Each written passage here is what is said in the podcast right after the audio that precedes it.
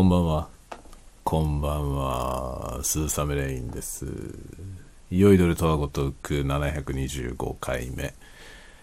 えー、深夜の小声雑談コーナーでございます。7月12日水曜が終わりまして、13日になったところ、えー0時34分でございます。いやいやいやいやいやいや、おはようございます。おはようございます違うね。まあ、おはようございますの方もいらっしゃると思いますけどね。あの、朝聞いていただいてる方もね、大いにいらっしゃると思いますが、僕は今から寝るとこです。ちょっと酒でも飲んでみたいなところですね。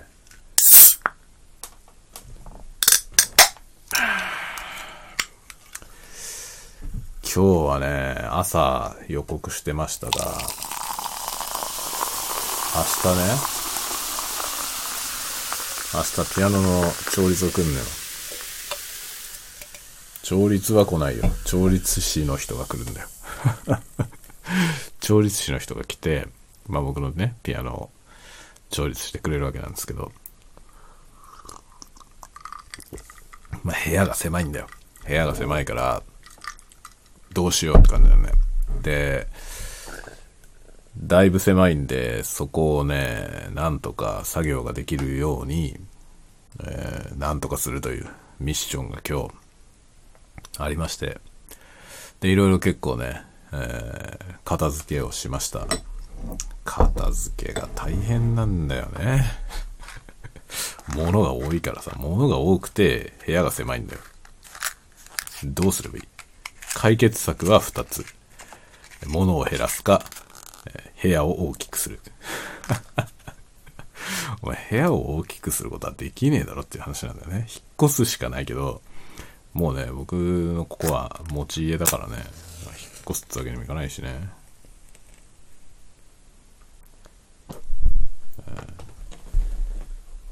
今ね、マッチで、例のあの、セリアで買ってきた、この全然匂わないアロマキャンドルに火をつけました。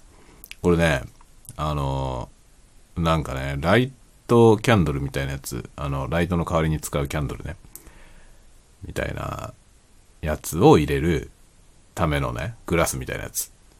これもセリアで買ったんだけど、それに、そのね、アロマキャンドルを立てて、アロマキャンドルはね、ちょっと太めのろうそくっていう感じの形なのね。それを、その、なんだろう、本当はね、金属のトレイに入ったライトキャンドルみたいなやつをね、入れるためのグラスなのよ。そのやつに、こう、入れてみたわけ。その、何？アロマキャンドルは、まあ普通のろうそくみたいに全体がろうでできてて、みたいなやつね。それをズボッと刺して、入れて火つけたのよ。そしたらね、溶けたやつが横に広がって、まあそのままガチガチに固まりまして、グラスと一体化してしまいました。のでね、あの、もう、もはやね、これ全部なくなるまで使えません。他のことには使えません。そりゃそうだよね。こうなるよね。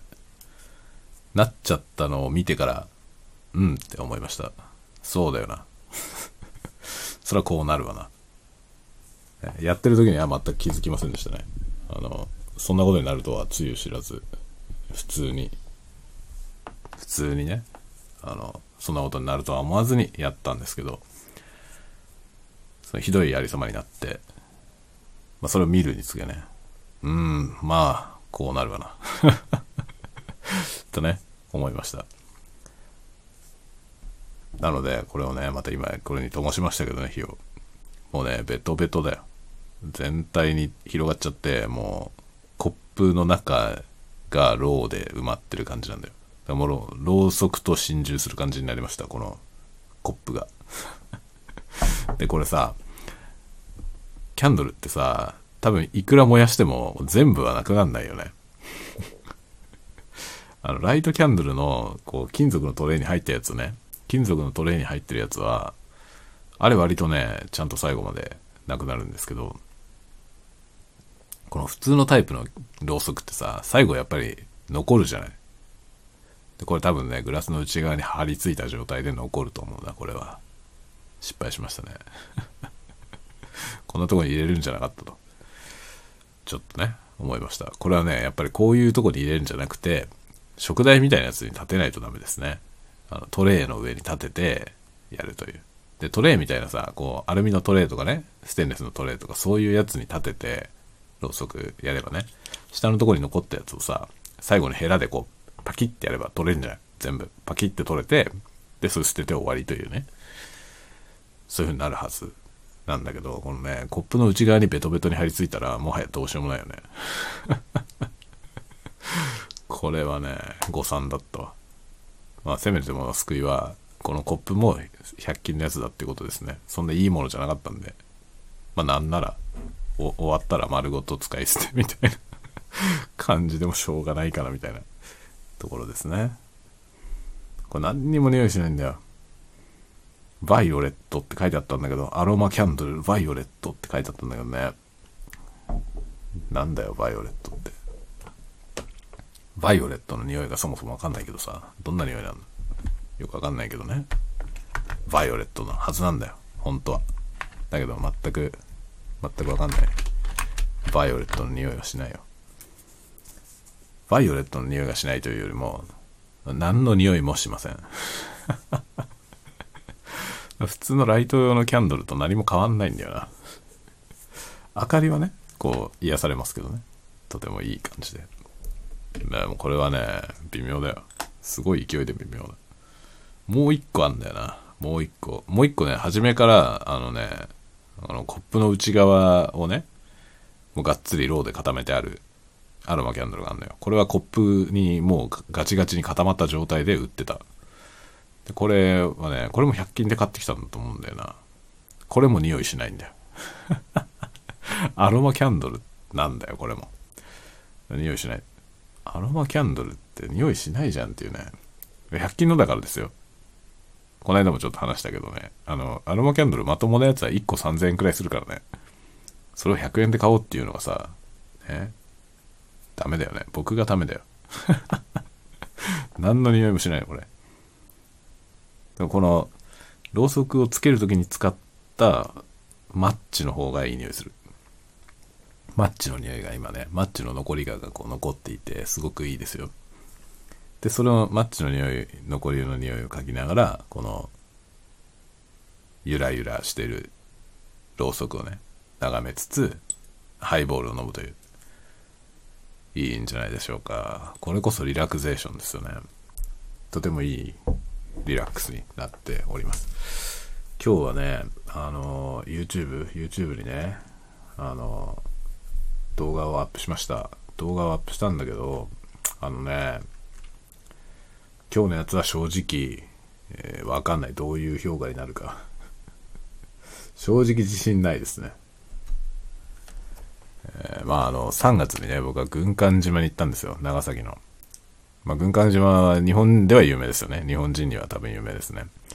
あの、まあ、町、町というか、まあ、島がね、小さい島で、小さい島にものすごい密度で人が住んでいたんですけど、それがまあ、あの、炭鉱のね、町だったんで、炭鉱の閉山と同時に廃墟になったという、まあ、日本の各所にあったこのエネルギー革命の時にね、あの、まあ、石炭から石油に変わっていって、まあ、70年代、1970年代ぐらいですよね。70年代の中ぐらいに、そういう、あの、大きなエネルギー転換があって、で、各地で、その炭鉱で栄えた町が、一気に廃墟になったというね。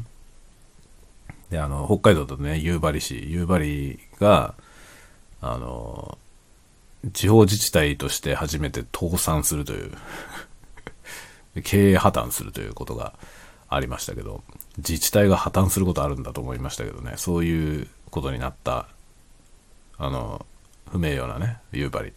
あそこも炭鉱の町で、まあ、炭鉱、石炭をを日本がね、石炭を使っていた頃は、まあ、栄えに栄えたわけですよ。まあ、そこからのそのギャップ、栄枯盛衰みたいな、まあ、こういうのはさ、割とこう、日本人はそういうの好きですよね。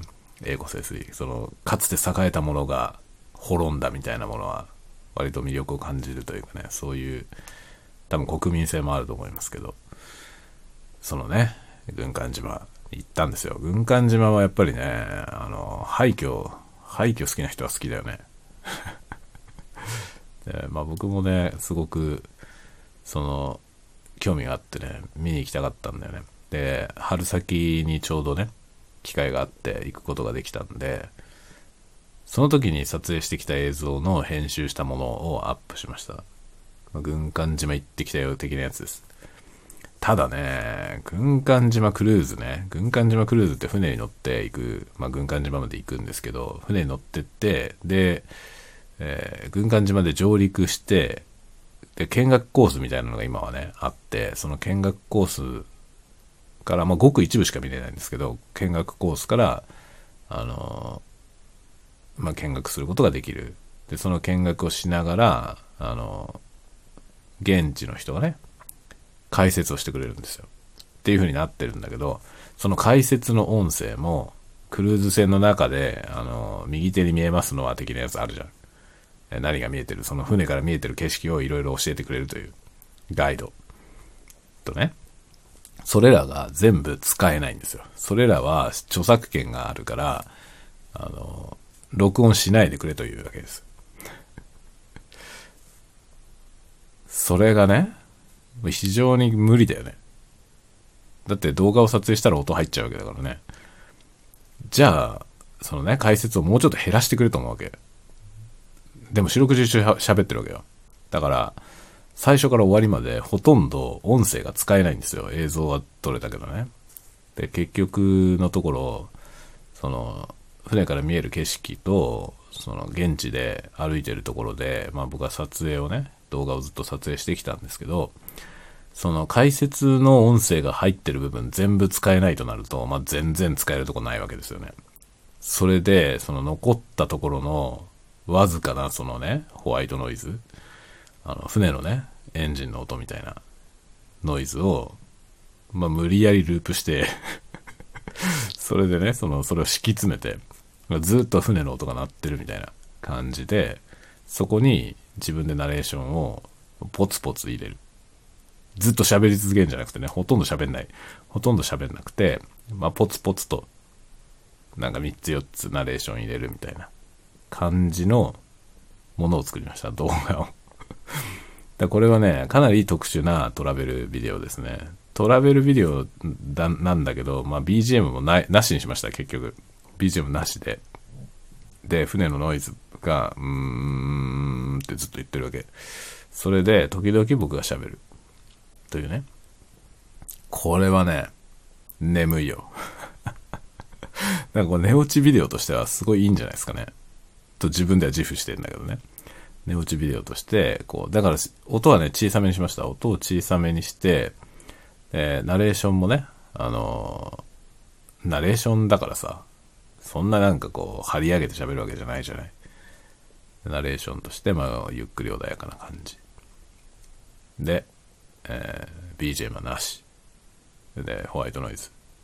上陸してる時はもうちょっと音がないから、あの、エンジンのブーっていう音がないから、まあ、結構静かなんですけど、本当はね、鳥が鳴いてたりとかしたのよ。鳥が鳴いてたりしたし、足音もね、歩いてる足音とかもいい感じなんだけど、ここもまたね、ずっと誰かしら喋ってんだよね。あのー、ね、その、例えばその見学コースはこう柵で仕切られてんだけど、そこの外側は全部立ち入り禁止だから、その外側に物を落とすと拾えませんよみたいなこと言ってるわけよ。そんなの最初に一回言えばいいじゃない。そ、それをさ、四六時中ずっと言い続けてるのよ、あの覚醒器で。だから、そういうのがずっと入ってるわけ。ほんとね、今回あの旅行中ね、僕はずっとカメラ回したんですよね。いろんなとこに行ったんですけど、あの、まあ、東京いくつか回って、その後、九州いくつか回ってね。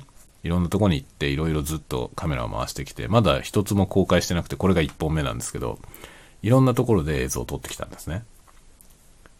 もうね、日本は全国どこに行ってもうるさい。本当に。観光地うるさすぎ問題あるね。でね、観光客がうるさいんじゃないんですよ。現地の人がうるさいの。結局のところ。現地の人というか、現地の一般人じゃなくて、その観光地を運営してる側がうるさすぎるんですよね。いろんな案内だとか注意事項だとか余計なお世話だとかをずっとしゃべくり倒してるんですよね。それがね、途切れないのよ。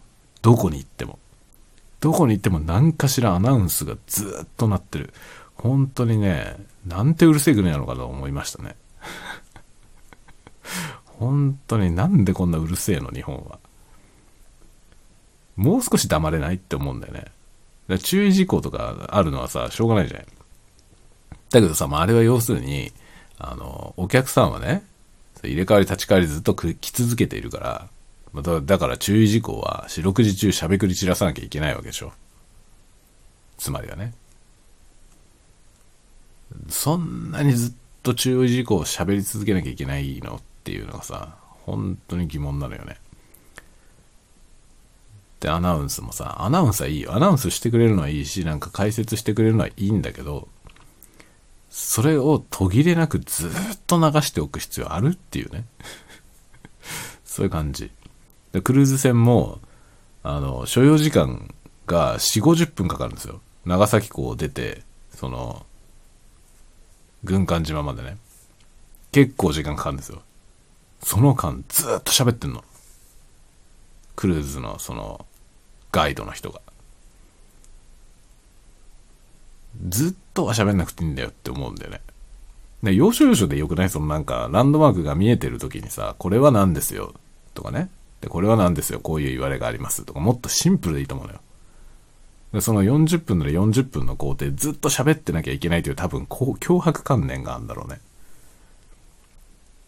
だから休みなく止めどなく喋り続けてて、本当にうるさい。あの、まあ、だから動画をね、編集してみて、しかもそのさ、ナレーションは使うなって言ってるから、奴らの、そのね、ガイドに関しては、著作権があるから、録音すんなよって言ってるわけですよ。だからさ、その音声が入ってるところは全部切るじゃない？もう実に1割も残んないのよ。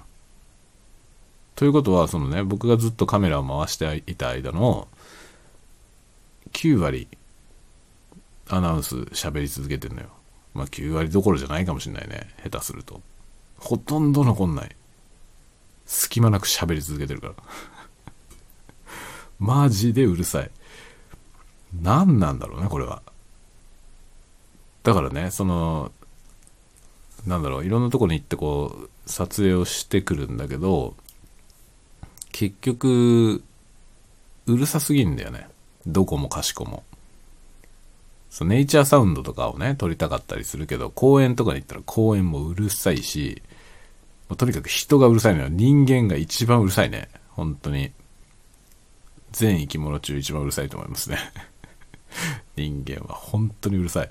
それで、そのね、もうちょっとなんかこう、ネイチャーをさ、収録したいと思うんだけど、本当に人がいないとこに行かないとダメなのよね。観光地とかじゃなくて、誰もいないところ。人がいないところ。もうどういうことなんだよって思いますね。だからさ、トラベルビデオみたいなやつね。トラベルビデオみたいなやつの、まあ、プロが作ってるやつとかでも、全部音楽になってんだよ。あれ音楽にするしかないんだよ。うるさすぎるから。で、例えばさ、メジャーテレビ局とかね、そういうところ NHK とかが例えばなんかコンテンツを作るって言えばさ、NHK の取材が入るからアナウンスやめろとか言えるわけですよね。その間ちょっと黙っててっていうさ、アナウンスやんないとか、お客さんすら止めることができるじゃない？そのお客さんこの時間帯はちょっと今日は入れません。ロケやってるからとか、そういうことができますけど、それ、その予算がない予算とかね、そういう、まあそういう、なんて言うんだろう、力がね、ない場合は、甘んじ通るしかないわけだよね。で、甘んじ取っていくと、使える音声はないので、結局、BGM になるわけ。だからね、何のビデオでもみんな BGM が入ってんだよ、きっと。その、生で録音してきた音が使えないから。ほんとこれは根深き問題だなと思いますね。何にでもなんか BGM つけなきゃいけない。ついてないとダメみたいな感じがあるけど、違うよね。結局 BGM なしでやろうと思ったら、それなりに音がないとね、できない。でも、アマチュアでそれを作るのは本当に難しいと思いますね。音楽だったらアマチュアでも作れるけどね、環境音を作るのは難しいよね。で、映画とかだとさ、その、うるさすぎて撮れない場合は、あの、別撮りしてきた音とうまいことが合体させて、で、まあ、下手すると、その音声も後撮りで、捏造したりするわけだよね。それ映画とかだとね。で、それはさ、音響のプロフェッショナルがいるからできるのよね。そう、だからね、非常に難しいと思いました。トラベルビデオを作るのはもう不可能に近いね。だから何しろ、その、誰かの権利を侵害せずにトラベルビデオを作るのは本当に難しい。ほんとなんかね、喋りすぎだよ。アナウンスが多すぎんだよ。どこに行っても案内がずっと流れてて。でも観光地って全部こうだよね。その札幌とかでもそうですけど、そのね、いろんな案内とか、その、なんだろう、注意事項みたいなものをね、で、札幌なんかも、その海外のお客さんが多いでしょ？そうするとさ、同じことをいろんな国の言語で言うわけよ。で、人が流れてるとこに対して、それを流すでしょ？そうするとさ、まあ、人は四六時中さっきも言ったけどね、入れ替わり立ち替わり違う人になっていくわけね。そこを流れてる人はさ、移動してるから。その、ね、どっかの、例えば会場に集まって何かをするとかだったら、集まった人に対して言えばいいでしょ？そうするとそこに例えば何人か集まって20人なら20人集まっていて、その人たちに注意事項を説明するなら、その人たち20人が聞いたらそこで終われるじゃん。だけど、人が流れてるとこに対して注意事項を流すってことは、その注意事項を聞いた人はもうそのまま過ぎ去って違う人になってて、その、説明が終わる頃にはさ、そこを通りかかる人は、まだ説明を聞いてない人なんだよね。そうするともう一回流すわけだよ。そしたら朝から晩までずーっと音が流れてるわけ。その場所は。注意事項が延々流れてるという。こんなんだからうるせえんだよね、国が。本当に。そんなに注意事項を言い続けなきゃいけないのかというね。いけないんだろうね、きっとね。どうでもいいような注意事項なんですよ。言ってることはね。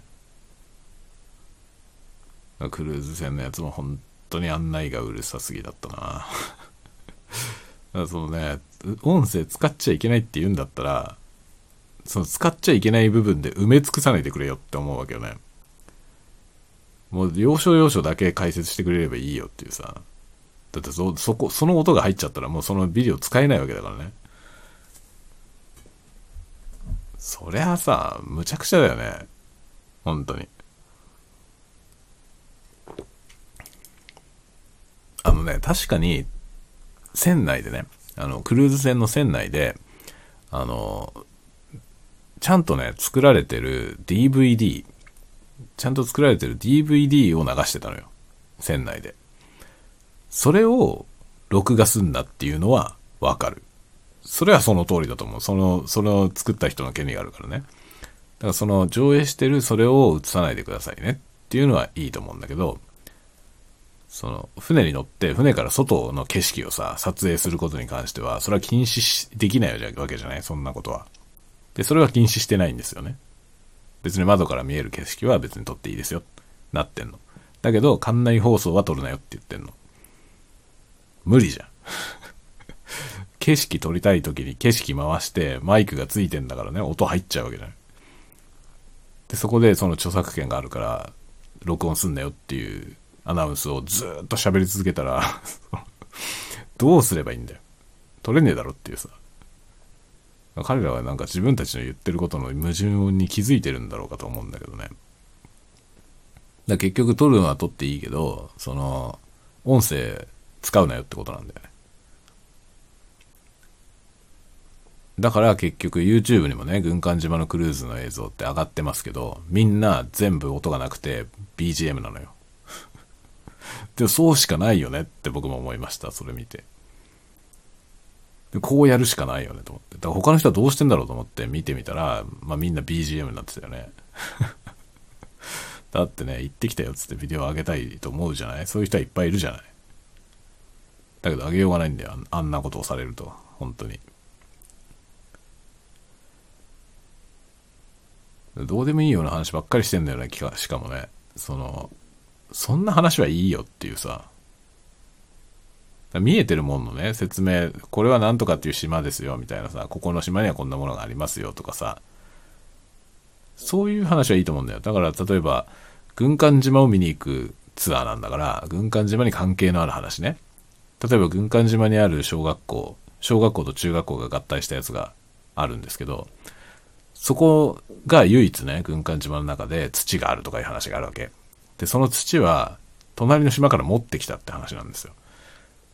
そういうのはいいと思うんだよ。そういう話をさ、してほしいわけ。その隣の島が見えてる時にね、船でそこに近づいていく時に、この島から、その学校に使うね、グラウンドの土を持ってったんですよ、みたいな、そういう解説をしてくれればいいと思うんだけど、どうでもいいような、本当に、どうでもいいようなことをずっと言い続けるのよ。本当に。一つ一つの説明が長いんですよ。つまり、そのね、一つの何かが見えるでしょ？何かが見えたらそれの説明をして、次に説明すべきものが来るところまでのその所要時間を全部埋めようとするわけ。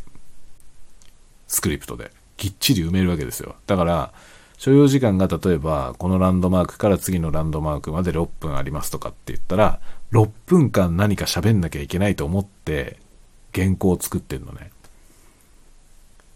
そうとしか思えないんですよ。途切れなく喋り続けるから、現地に着くまで。だから情報過なのよね。そん、そんなにはいらないんだよなっていうさ。誰も聞いてないんですよ、結局。長すぎるから話が。そんなにたくさん言われても覚えられないよっていうさ。ね、だから要所要所でいいんだよっていう感じなんだけどね。だから要所要所だけこれが、あそこに見えてるのがこれです。これはこういう言われがあります。終わりでいいじゃん。それで次に説明するものが来るまで黙ってればいいと思うのよ。黙ってられないんだよね。本当にね、こういうことってあるんだなと思いますね。間が大事だよ、間が。何でもそうだけど。間が大事だと思います。なんかね、間を作っちゃいけない脅迫観念みたいなの、あるんだろうね。それはでもね、あのポッドキャストとかね、あとゲーム配信とかね、そういうの見てても、時々感じますね。特にあの、ゲーム実況の、あの、ライブじゃなくて編集してるやつ。編集してるやつはね、あの、言葉がね、人の喋ってるそのナレーションが入りすぎてる傾向があるのよ。割と。編集で要は切り、切って、切り張りするんだけど、その無音部分があってはならないという多分ね、そういう脅迫観念があるんだと思う。作ってる人の。そんなことねえよってことなんだよなそんなことねえよってことなのよ。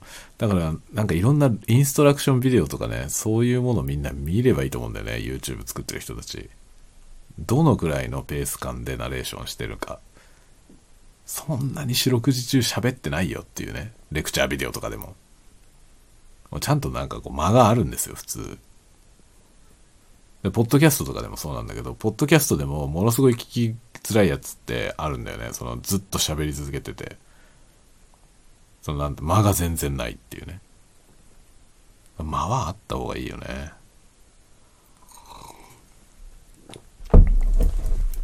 ありすぎるとさ、放送事故になるじゃん。ありすぎると放送事故で、なんかあれ、あれ止まっちゃったかなってなるから、それはね、また違うんだけど、それは違うんだけど、でも、なんか例えばその、喋ってね、その後、ちょっと言葉を探したりとかさ、して開いちゃったりすることあるじゃないで、その開いちゃったところを編集で切り張りするっていうことをやってる人結構いるんですけど、その切り張りするときにね、その間を切りすぎちゃうのよね。そのた、例えばちょっと長すぎる間があったとするじゃないちょっと長すぎる間を半分にすればちょうどいいのに、それを8割ぐらい削っちゃって2割にしちゃうみたいな。そうすると、なんかすごいこう突っ込んだ突っ込んだ感じのなるわけよ。わかりますか？なんだろう。あの、例えば、おはようございます。ご機嫌いかがですか？っていうのがあったとして、その、おはようございますとご機嫌いかがですか？をそれぞれ別々にとって並べた場合にね、どのくらい開けるのか。その自然な感じで開いてた方がいいじゃない。そういうのってね。おはようございます。ご機嫌いかがですかってくっついてるとさ、疲れるじゃない聞いてる方。そこはなんかワン呼吸あった方がいいよね。ふふっと止まって、次に行く。その、話し方のリズムみたいなものもそうなんですけど、話し方のリズムっていうのはその話し手の人がね、あの、なんだろう、持ってる感覚みたいなもの。センス、それこそセンスですよね。センスって言葉はちょっとさ、なんか、アホみたいで、あんまり好きじゃないですけど。だけどそういうものを指してやっぱりセンスっていう言葉を使うしかないというか感じがするけど、センスなんですよ。そのどのぐらい間を空けて話すのか。まあ話す言葉のテンポ感とかもそうだし、そのフレーズの切り方。まあフレーズの切り方、センテンスの切り方、いろいろありますよね。どういう話し方をするのか。抑揚とかアクセントとかもちろんあるけど、リズムってすごい大事じゃないですか。喋る時のね。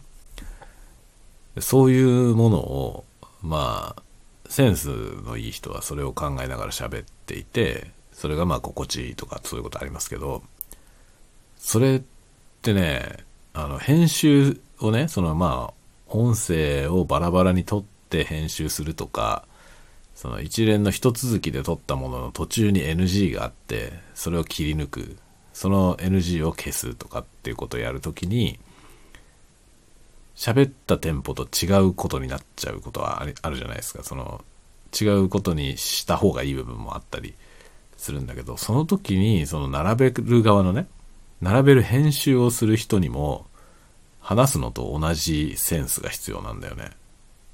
話してる時に、その、間を置いたりとか、抑揚をつけたりとかなんかしているのを、その、撮った時と違うタイミングにする場合にね、切り張りをする場合に、そのイントネーション、そのリズム感、まあその抑揚みたいな、そういうものを並べるっていう時に、並べる時の感覚がどのぐらいであるべきかっていうのは、その収録されてる言葉の内容によるじゃない。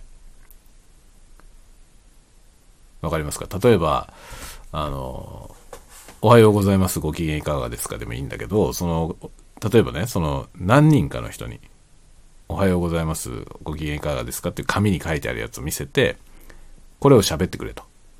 で、それを録音したとするじゃない。いろんな人に。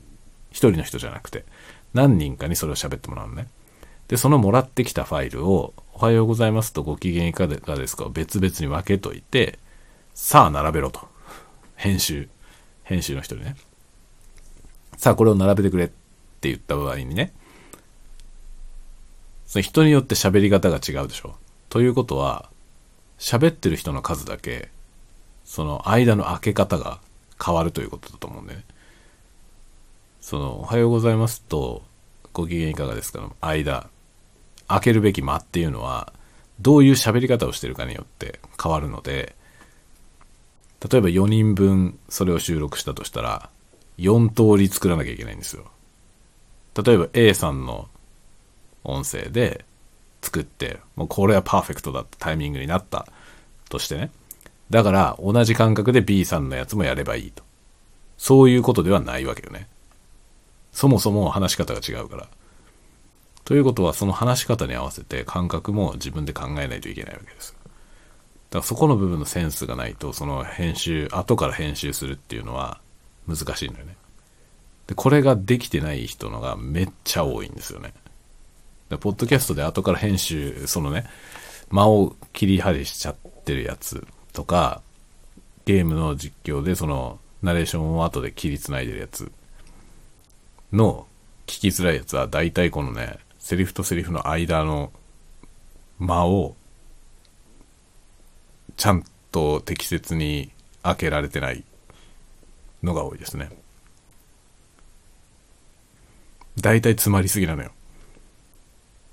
だ空間恐怖症 だと思う。多分この間が持たないと思っちゃうんですよね。それ。間が持たない焦りから、その、とにかく埋めちゃうという方向に行っちゃうんだろうなと思うんだよね。だけど、埋まり続けてるやつ聞きづらいから、むしろなんか空いてた方がいいよね、間は。まあ、程度の問題だけど。でもこういうことをね、本当に考え始めると、もちろんさ、こういうのってのは模範解答みたいなことはないから、これがベストですっていうのはないわけよね。どっちがいいかなっていうのをね、まあ、常々考えながらやるしかないんですよね。で、自分がこの、このケースでこれがいい、一番いいと思う。その、最適だと思うものを出していくしかないと思うんですけど、まあそもそもそれを考えてないのは論外だよね。考えて、でも正解には行き着かないけど、だけど考えて作ってるか、そうでないのかっていうことは、かなり大きくね、その結果に影響してくるような気がしますね。この話の間っていうのは本当難しいよね。まあ本当ね、あの、皆さんもね、日本の観光地旅行したら、ちょっと注目してみて、その、アナウンス。何らかのアナウンス。まあ大体日本はうるさいんだよね。その鉄道とかもずっとうるさいじゃない？その車掌さん喋り続けてるじゃないあれもいらないよね。その駅の案内だけしてくれればいいんだよって感じなんだけどさ。ずっと注意事項とかをね、言い続けてるじゃない？どうなるんだろうな、あれ。なんでかなって思いますね。観光地、ほんとね、観光地に行ったら気をつけてみてください。ぜひ。もしくは、なんか旅行した時ね、動画とか撮るでしょ？スマホとかでもいいけど。なんか撮るじゃない？動画。その撮った動画の音声をよく聞いてみてください。なんか、アナウンスとか入ってないか。観光地でね。観光地で撮った映像。あんまり気にしてないとさ、気にならないと思うんですよ。例えば友達と一緒に行って、どっか行って、で、友達と一緒に、ワイワイ言いながら撮影をするっていう時に、その、自分たちもワイワイ言って撮影してるから、あんま気にならないと思うね。なので、まあ、そうやって撮ってきた映像の後ろで何が鳴ってるのか、ちょっと意識して聞いてみてください。面白いから。ほんとね、観光地うるせえよ。なんか入ってるから絶対。何も入らないで、友達と自分たちのね、内輪の声しかしてないみたいなことは、まあないよ。本当に。信号一つにしてからがさ、ずっとなんか言ってるじゃない。まあ、あれはあの、バリアフリー的な観点でしょうがないんだけど、信号機も喋ってるからね。信号機もずっと喋り続けてるんで、で、街中に行けばね、街中というか、あの、まあ、観光地だとね、観光案内みたいなものずっと喋ってるし、まあ、挙句にはなんか、ポイ捨てをすんなとか、そういう注意事項みたいなね、ことを、ずっとまくし立てている。本当にね、本当にその余計なメッセージがない時間帯っていうのがね、本当にないのよ。だから、本当に意味もなくね、スマホでバーッと動画撮ってみたりとかしてみてください、ぜひ。例えば5分とか撮ってみてください。5分間のうちでナレーションというかその、なんだろう、街のね、何らかのアナウンス、注意事項とか、なんかの説明とか、そういう何らかのアナウンスがどのぐらい入ってるか。これはね、面白い検証になると思いますよ。で特に観光地でやってほしいね。特に観光地。観光地に住んでる人はぜひやってみてください。別にそれをね、どっかに発表しなくていいから、ちょっと物は試しやってみて。本当にうるせえから観光地。なんでだよと思うよね。だからね、その、なんか、映像をね、せっかく行って映像を撮ったのに、それがね、全然公開できるものにならないというね、こういう感じですよ。あれ結局のところ、あの、音声録音しないでねって言ってて、だから良心的な人はね、その、そこで収録した映像を公開しないと思うんですよ。良心的な人は。だって、ね、録音すんなって言ってたから。で、で、さらに、こう、意欲のある人、良心的だし、かつ、でもそれでも公開したいという意欲のある人は、まあ、BGM に入れ替えるなりしてやるわけですよ。でもそこで、その、音声が使えないとなると、そこに一手間かかるんですよね。で、一手間かけてでも、まあ、アップしようという人はやる。やるけど、数はぐっと減りますよね。なので、あのナレーションを、そのね、アナウンスを使うなっていうんであれば、その、じゃあその分量を減らす。ね、使える部分を増やす。っていう風にしてあげればね、良心的な人でも、そのね、そのアナウンスが喋ってない部分だけで公開しようとかやるかもしれないよね。で、それによって、ああ、こんなクルーズがあるんだって分かって行ってみたいなって思う人も増えると思うのよ。今はもうソーシャルメディアの時代だからね、そのソーシャルメディアで、どこの誰とも分かんない一般人がね、これが良かったよ、面白かったよって言って動画上げてたら、それ行ってみたいなっていう人がいるわけで、それ、宣伝効果になるわけですよ。だけど、音声使っちゃダメ、イコール、その音が入ってるとこは公開できないってなった時に、あんなに四六時中喋ることによって公開できる部分がほとんどないっていう風になるわけね。だ軍艦島クルーズ行ったけど、それをネットで宣伝できる人はほとんどいなくなってんですよ、あのせいで。そのことの損失に気づいた方がいいよね。と思う、僕は。だから観光地で客を呼び込みたいと思うんだったら、あのね、とにかくうるせえのをやめた方がいいと思いますね。その、あんなにうるさくなければ、みんな動画をね、そこの現地に行った人が動画を YouTube に上げるんだよ。YouTube とかインスタとかに、インスタのストーリーズとかに上げてくれるわけですよ。今や user generated content？UGC の時代ですからね。そのユーザーが作ったものが宣伝効果になって、それが客を生むという、このサイクルができてるわけですよね。なので、アップロードしやすい状態を作れば作るほど、宣伝になるということに気づいた方がいいのよね。ここのとこ分かってない、その、自治体とか、え観光地のね、自治体とかもちろん多いし、企業でも分かってない人は多いですね。まだまだ分かってない。だから見てて思うのがね、あの、店内撮影禁止っていうお店多いじゃない。だけどヨドバシカメラは撮影 OK、SNS に上げても OK。その代わり、その周りのお客さんには排除してくださいねと。だからお客さんが映り込んでるやつをガンガン上げたりとかはしないでね。っていう風になってますけど、商品とか店内の展示とかそういうものは SNS に上げていいですよってなってるし、なんなら店内は Wi-Fi が飛んでるので Wi-Fi で Wi-Fi 使って SNS に上げれますよって書いてあります、ヨドバシカメラは。このやり方が正しいんだよね。で店のことをね、その店の中で写真撮るなとか、ね、その SNS に上げるなとか、書いてあるところのお店もあるけど、それは機械損失なんだよね。これからの時代ね、より顕著になっていくと思いますよ。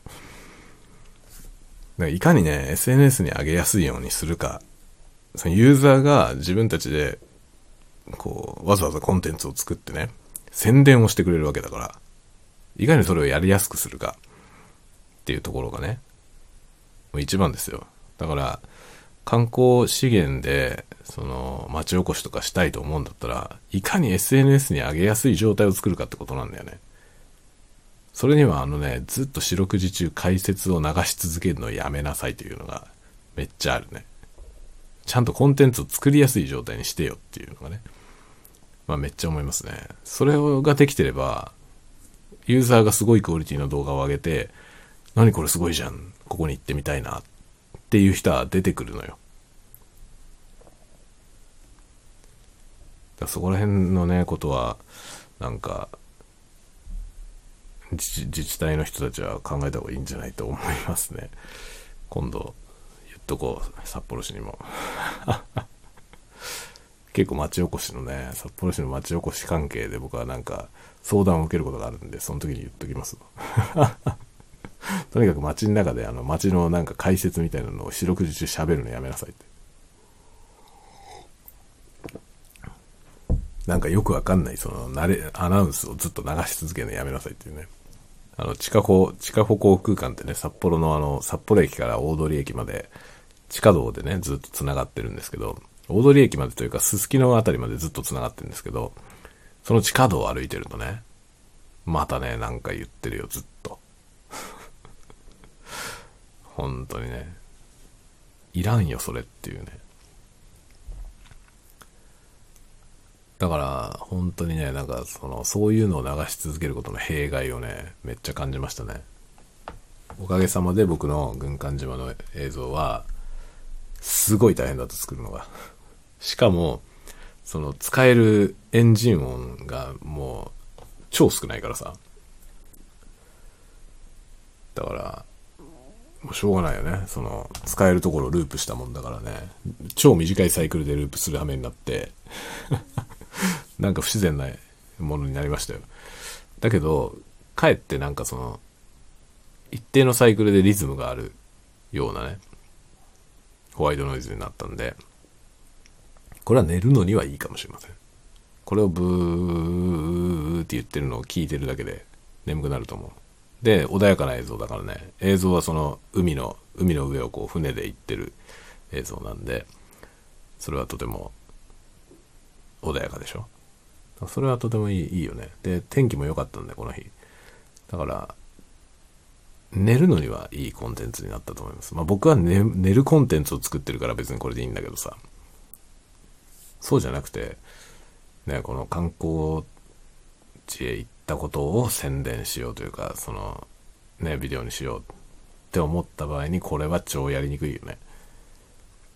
だから、大勢お客さんは来てましたけど、その割に、このね、クルーズを YouTube に上げてる人は少ない。まあ、上げにくい状態を作ってるからだと思う。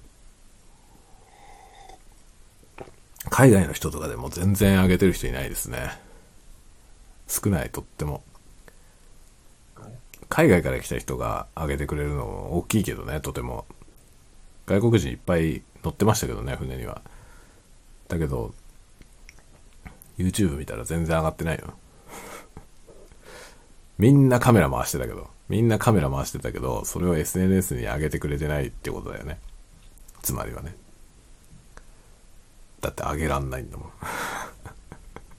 音声使うなって言ってるから。あれスマホでね、撮って、スマホで編集してみたいな人は、まあ上げれないよね。そうかって、このアナウンス後悔しちゃいけないのかって思って、ね、まあ、それをお構いなしであげるやつがいないっていうのは逆に言うとなんか良心的だなと思いますけど、まあ良心的な人だからこそあげないんだよね。ダメだって言ってたから。で僕はだからダメなものを使わないで、なんとかコンテンツにできないかと、必死で奮闘して作りました。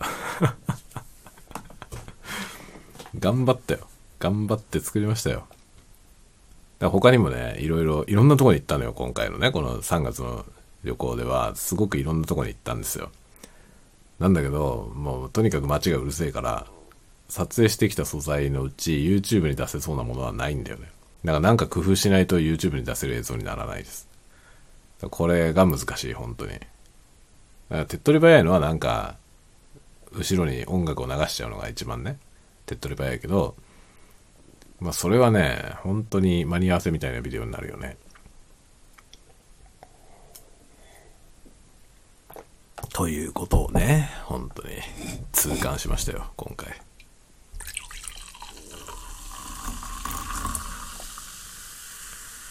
これさ、350ミリ缶って意外と多いよね。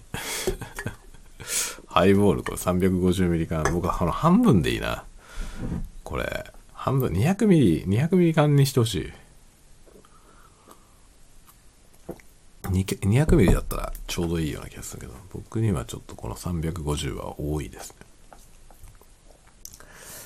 いやー、これ ASMR じゃないからな。頑張って作ったけど、あんまり再生されないだろうなと思っているんだよね。これはね、これは最初からね、分かってます。なんか、これはあんまり再生されねえだろうなと思っ公開してる。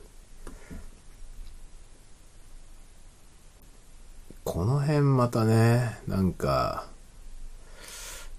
やらなきゃいけないこといろいろあるんだよな。その、機材チャンネルもね、機材チャンネルもやりたいなと思ってるし、そうそうそう。あ、そうだ、最後にね、今日ちょっと、今日のね、ちょっとした、本当に雑談しようと思うんだけど、あのー、僕ね、今日 YouTube でね、とっても気に入ったチャンネルがあるんですよ。とってもお気に入りになったチャンネルがあるんだけど、そのチャンネルは僕が今日初めて知ったんだけど、そのね、2年ぐらい更新されてないのよ。もうやめちゃったんだと思うね。作ってた人が。やめちゃったんだと思うんだけど、海外のね、アメリカの、アメリカ人の女の人なんですよね。で、ファッションのブログ、ブログみたいなやつをやってんの。あの、洋服とか靴とかね、を買っては、その、着て、それを見せるみたいなのから始まってて、で、結構割と Vlog 的な、なんか日常的なことをちょっと上げてたりとか、そういう感じのね、まあ、女子ログ的なやつなのよ。で、僕は正直言ってそういうジャンルに全く興味がないんですよ。全く興味がないんだけど、そりゃそうだよね。その女の子の服見てもさ、別にそれを自分がね、それを、その着こなしがどうだとか真似するわけでもないし、そういうのを見ても別にね、僕がなんかの参考にするわけじゃないんだけど、そのね、そのやってる女の子がね、とっても明るいんですよ。とっても明るくて、ものすごい感じがいいんですよね。その、サバッとしてて。全然構わない感じなの。その、ファッション系の Vlog をやってるのに、なんかすっぴんで頭もじゃもじゃのまま出てきたりとかしてて、Vlog みたいなやってる時は本当に寝起きですみたいな感じで出てきて喋ってたりとかするんだけど、それがね、全然飾らない感じの人なんですよね。全然飾らない感じで、いっつも楽しそうなの。すごい楽しそうに喋ってるんですね。で、英語はかなり早口なのよ。で、だから結構なんだろう、僕が今まで見てた、まあ僕今見てるチャンネルの9割ぐらいは英語で喋ってるやつなんですね。で、英語ネイティブとは限らないけど、英語ネイティブの人じゃないやつも見てますけど、英語で喋ってるやつが多いんですよね。で、そういうの見てるんですけど、そのね、まあ、アメリカ人のその人のやつは、僕が今まで見てる中で一番早い英語。喋ってる英語が早いんですよ。かなり早口な人だと思う。とても。喋りがね。で、今まで見てる人は ASMR か英語のチャンネル、英語を教えるチャンネルをやってる人たちだから、はっきりゆっくり喋る人が多かったのね。だから聞きやすかったんですよ。だけど、今日の、今回見つけた人は、普通の Vlog だから、割とその、今の若い人の喋りなんだよね。だから言ってみれば一番なんか生きた英語ですよね。その、今の若い人の流行りの喋り方ですよね。要は、その、トレンド、一番メインストリームだと思う。20、20代前半ぐらいなんですよ、その人。で、すっごい明るく、明るい人で、いつも笑ってて、ニコニコしてて、楽しそうなんですよね。で、すごいなんか、こう、すごい、めっちゃおしゃれなんだけど、その、全然構わない感じで、やってるのよね。なんか、そのさっぱりしてる人なんですよ。めっちゃさっぱりしてる人で、なんかね、その、シミっぽいことが全くなくてね。とってもなんかカラッとしてて笑顔でがすごい元気で明るくてね裏表がない感じでとってもねめっちゃ感じがいいんですよその人が。であこのこの人のチャンネルは素敵だなと思って。なんかただ見てるだけで元気になるんだよね。で、すごい速さで喋ってるけど、まだヒアリングの練習になるんだよね。その英語のヒアリングの練習になってて、で、結構聞けるなと思って、ほぼわかるんですね。何言ってるか。ほぼわかるようになったんで、なんか、あ、これぐらい聞けるようになったなって思いながら見てて、僕はその英語を聞く練習と、まあ、その人の人柄がすごく素敵っていうので見てるんですけど、残念なことにね、2年ぐらいもう更新されてないんだよね。ずっと精力的にやってたのに急にやめちゃったっぽくて、全く更新しなくなっちゃったんですよ。2年 ,2 年ぐらい前に。で、僕は今日知ったからさ、もうすでにもう止まっちゃった後に知ったんだけど、まあこの人は続けてほしいなって思いましたね、YouTube。とっても楽しくて、明るくてね。こういう人に YouTube やってほしいわって思うような人なのよ。まあ、そういうの見つけてね、なんか、まあ、過去の動画に遡ってみたりしてます、今。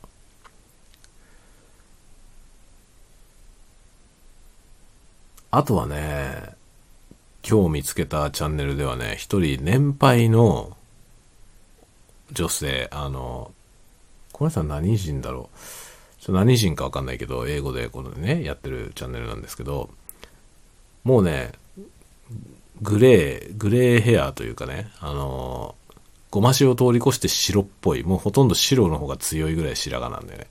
で、いくつぐらいかないくつぐらいかな ?60 くらいかなおばあさんなんですよ。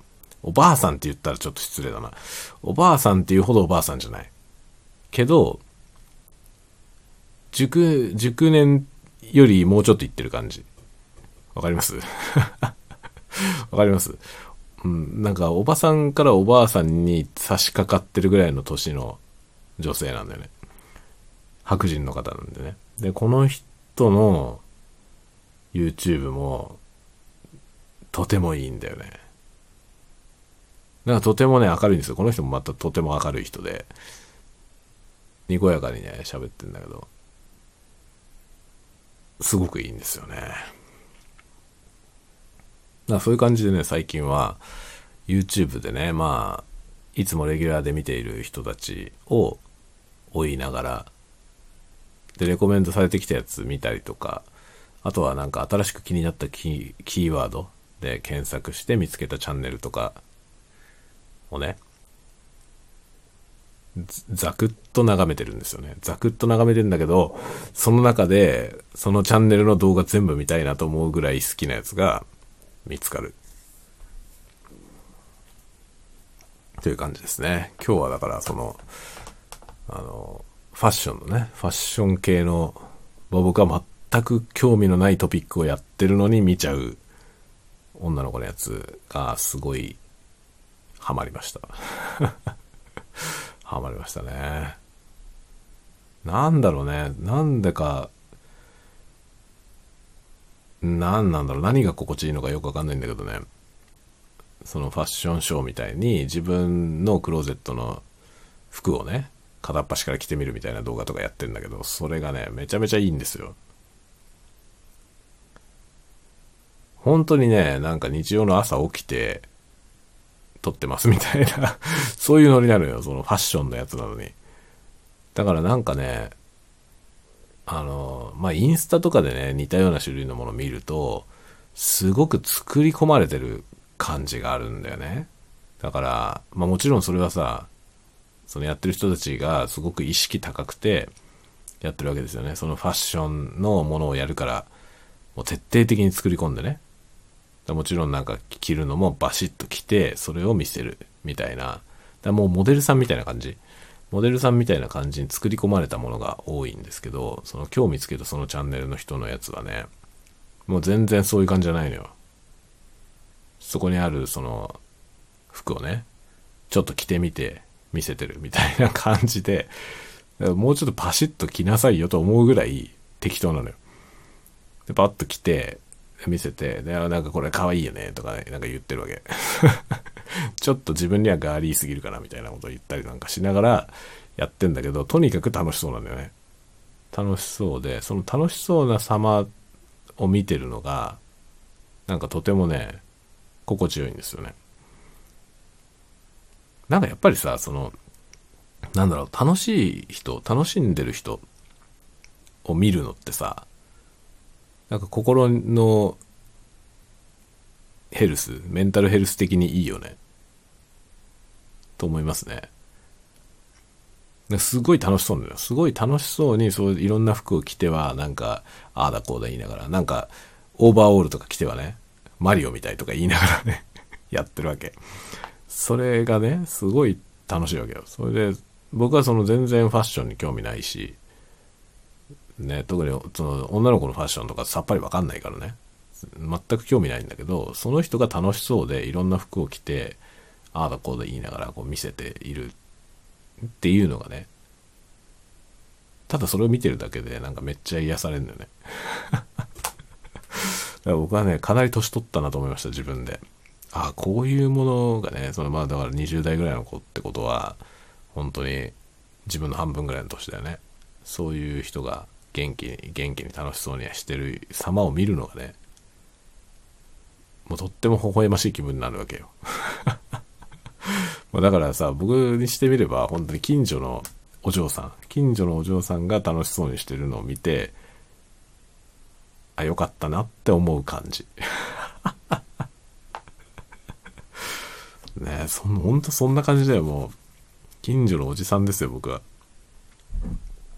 だ年取ったなと思う、自分で。こういうものに癒される時点で、僕はもう年取ったなと思いますね。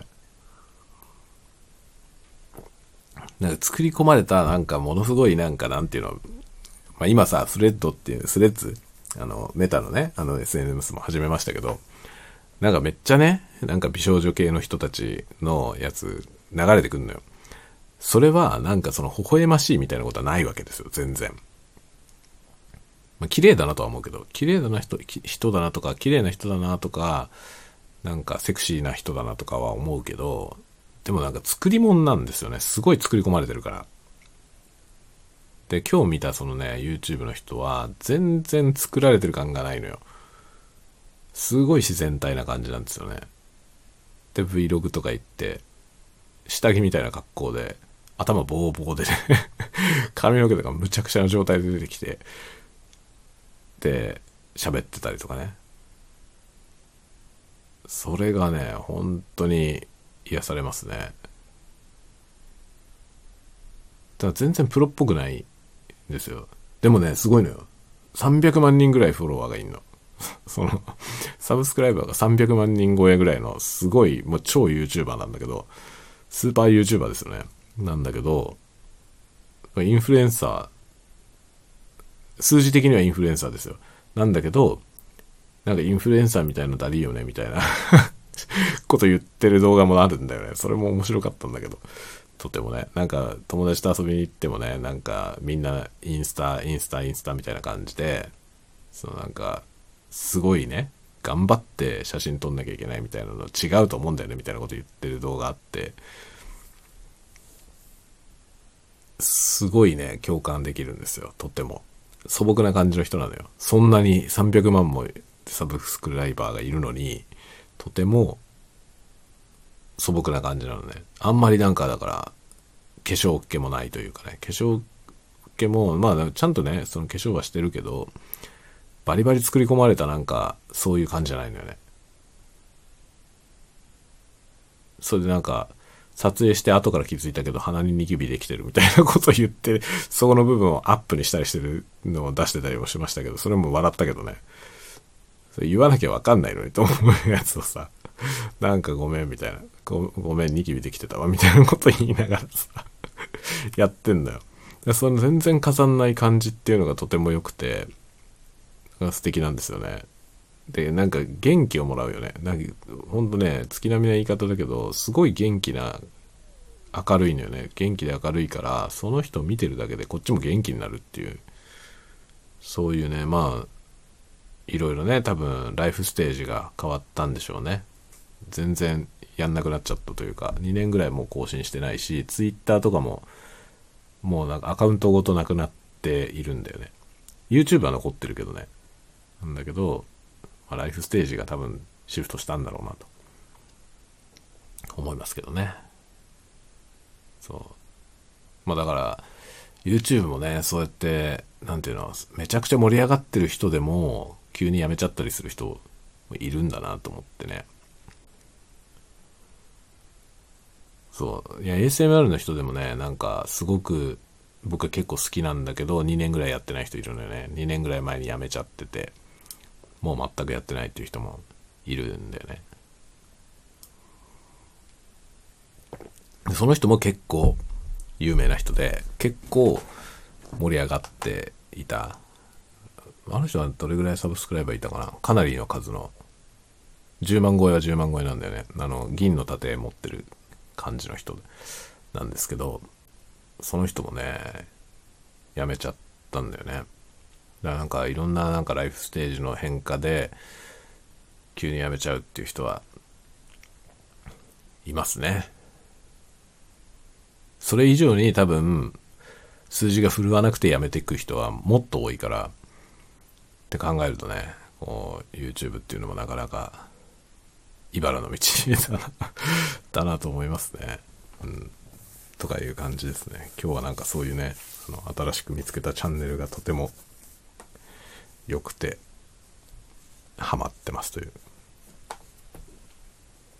ただまあね、すごい速さで喋っているから、元気で明るいのはすごくいいんだけど、寝る時に見るにはちょっとあんまり良くないかなと思いますね。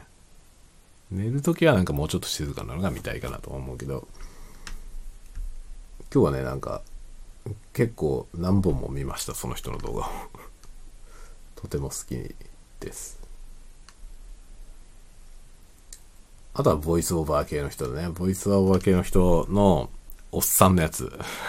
っていうかね、僕が見てるチャンネル、そのね、レギュラーで見てるチャンネルは多分ね、6、7割男性ですね。ASMR も男性のチャンネルの方が多い。見てるやつは。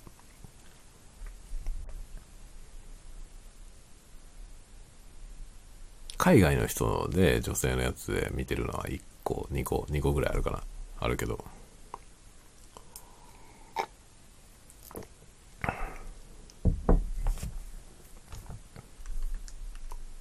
なんか基本あんまり、こう、なんだろうね、飾らない人のやつが好きですね。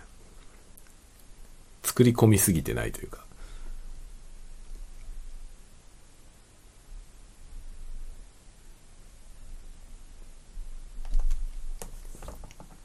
自然な 自然なのがいいかな。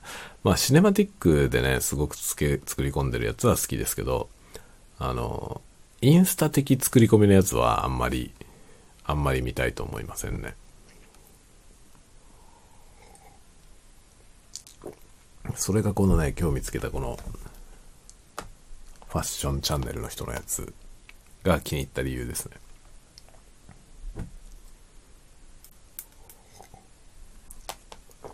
という感じで、今日は何の話だったんだろう？これなん、どういうタイトルにすればいいんだろう？今日どういうタイトル？これ。僕前半何の話してたんだ？わかんねえな。タイトルつけらんねえんだけど。まあいいや。タイトル。タイトルはつけられません。じゃあ、あ、今日はあれか、その、掃除、片付けした話したんだっけ？前半は。覚えてません。なんか喋ったってことでいいですかね。たわごとを喋ってるだけだからね、どっちみち。ではではでは、また次回のたわごトークでお会いしましょうね。また明日かな？明後日。明日の夜かな？ぐらいにはやろうかな。明日の朝、あ、明日の朝やろうかな。明日の朝なんか喋ろうかなと思います。まあいずれにしても次回のタワゴトークでお待ちしております。おやすみなさい。おやすみなさい。おやすみなさい。